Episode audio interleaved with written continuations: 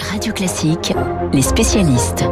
7h39, les spécialistes. Nous sommes mercredi et comme tous les mercredis, nous parlons 7e art avec Samuel Blumenfeld, le monsieur cinéma du monde et de Radio Classique. Bonjour Samuel. Bonjour Renaud. Cinéma et musique pour débuter.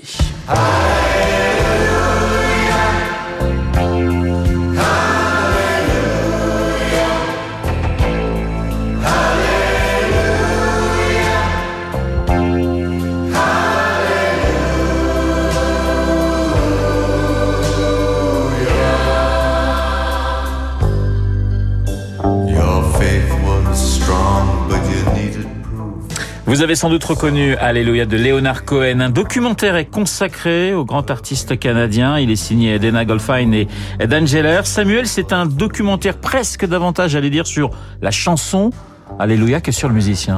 C'est, on va dire, c'est un documentaire qui a la grande intelligence de ne séparer en aucun cas l'histoire de cette chanson et l'itinéraire personnel de Leonard Cohen.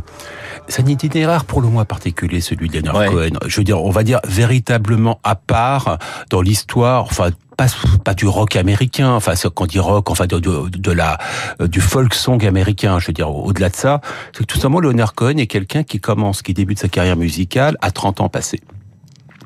Donc 30 ans passés, si vous voulez, dans le monde du rock. On est déjà mort pour certains. Euh, pour beaucoup, euh, je veux dire, votre votre votre histoire est déjà écrite. Je veux dire, votre vie n'est plus devant vous depuis un depuis un bon moment. Chez Leonard Cohen, c'est véritable, c'est véritablement l'opposé.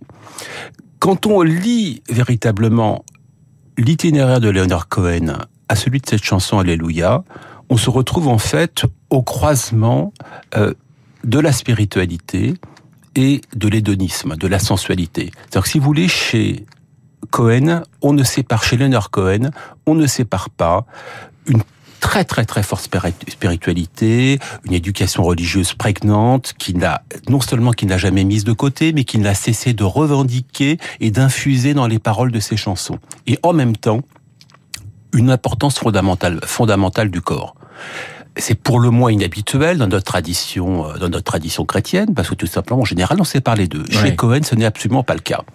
Lorsqu'on en arrive à Alléluia, cette fameuse chanson, on va dire, il y a il y a peu de chansons dans la carrière euh, dans la carrière d'un artiste qui ont une telle pérennité et on va dire il y a peu de chansons tout court. C'est une des chansons les plus marquantes du XXe siècle et même encore du XXIe siècle.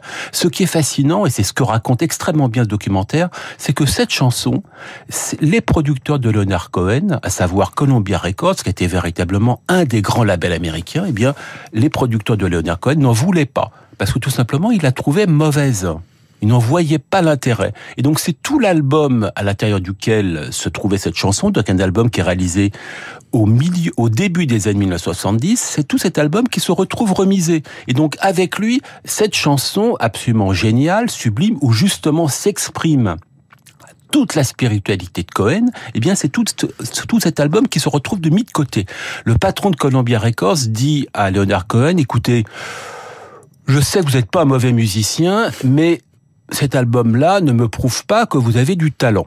Or, s'il y avait une chose dont Leonard Cohen était Il avait de l'oreille cet homme, hein. on voit tout de suite qu'effectivement c'était un spécialiste. Écoutez, c'est un grand producteur, c'est Walter Yetnikov, mais il avait comme ça, comme ça un angle mort. Eh bien, cette chanson, Alléluia, a refait surface dans les années 90 et, fait partie désormais de notre patrimoine. Donc on va voir ce documentaire sur Leonard Cohen. Oui, comment? Il faut absolument. Alors, sorti également ce mercredi du nouveau jouet de James Hutt avec, entre autres, Jamel Debbouze et Daniel Auteuil, le remake, hein, la réadaptation, je peux parler français, du film de Francis Weber sorti en 76, avec à l'époque Pierre Richard et Michel Bouquet.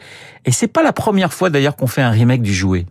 Non, il y a eu un, il y a eu un remake de ce film, un remake américain avec Richard Pryor, qui est un, acteur noir, un, des très grands acteurs comiques de l'histoire du cinéma américain, et un, et un film qui est véritablement tombé comme une pierre dans l'eau.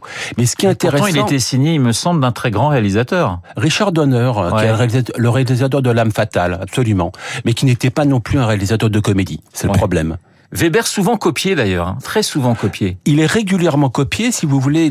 C'est d'ailleurs toute son Weber a fait a fait carrière a fait carrière Hollywood pendant très longtemps. Il vit il vit encore il vit encore aux États-Unis et c'est un de la chèvre a été euh, refait aux États-Unis, les compères ont été euh, de nouveau adaptés aux États-Unis, le dîner de con a également été adapté.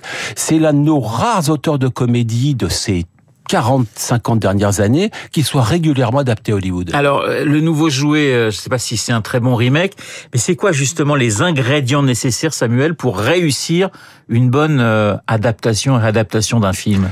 Les ingrédients, il y a pas, comme comme vous savez, Renaud, il n'y a, pas, de, formule. Oui. Recette. toutes les semaines d'en trouver une avec vous, mais j'ai encore du mal. Non, si on avait une recette, vous et moi serions peut-être encore ici, mais en tous les cas, à l'extérieur, infiniment plus riche. Mais euh, la recette, entre guillemets, euh, c'est tout simplement d'avoir une vision très forte du sujet dont vous vous emparez. Quand je dis une vision, si vous voulez, avec un point de vue, euh, avec un point de vue très pertinent, c'est en se disant justement que l'on ne reprend pas une formule.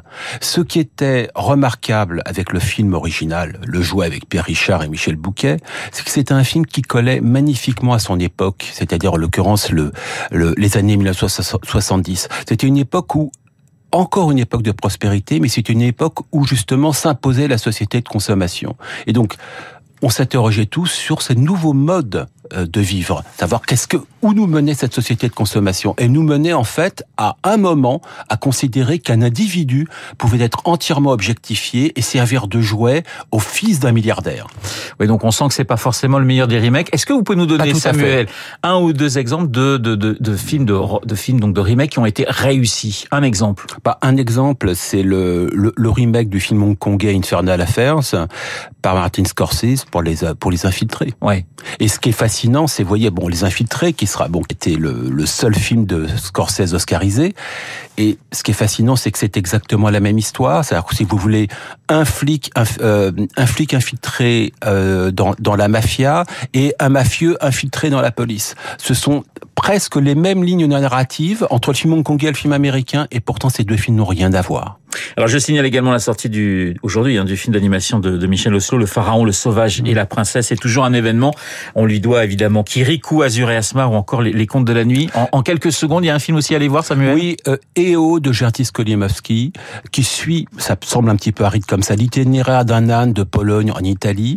Gertis Kolimowski est l'un des très grands cinéastes polonais de l'après-guerre. Sa carrière commence dès les années 1950 c'est à voir.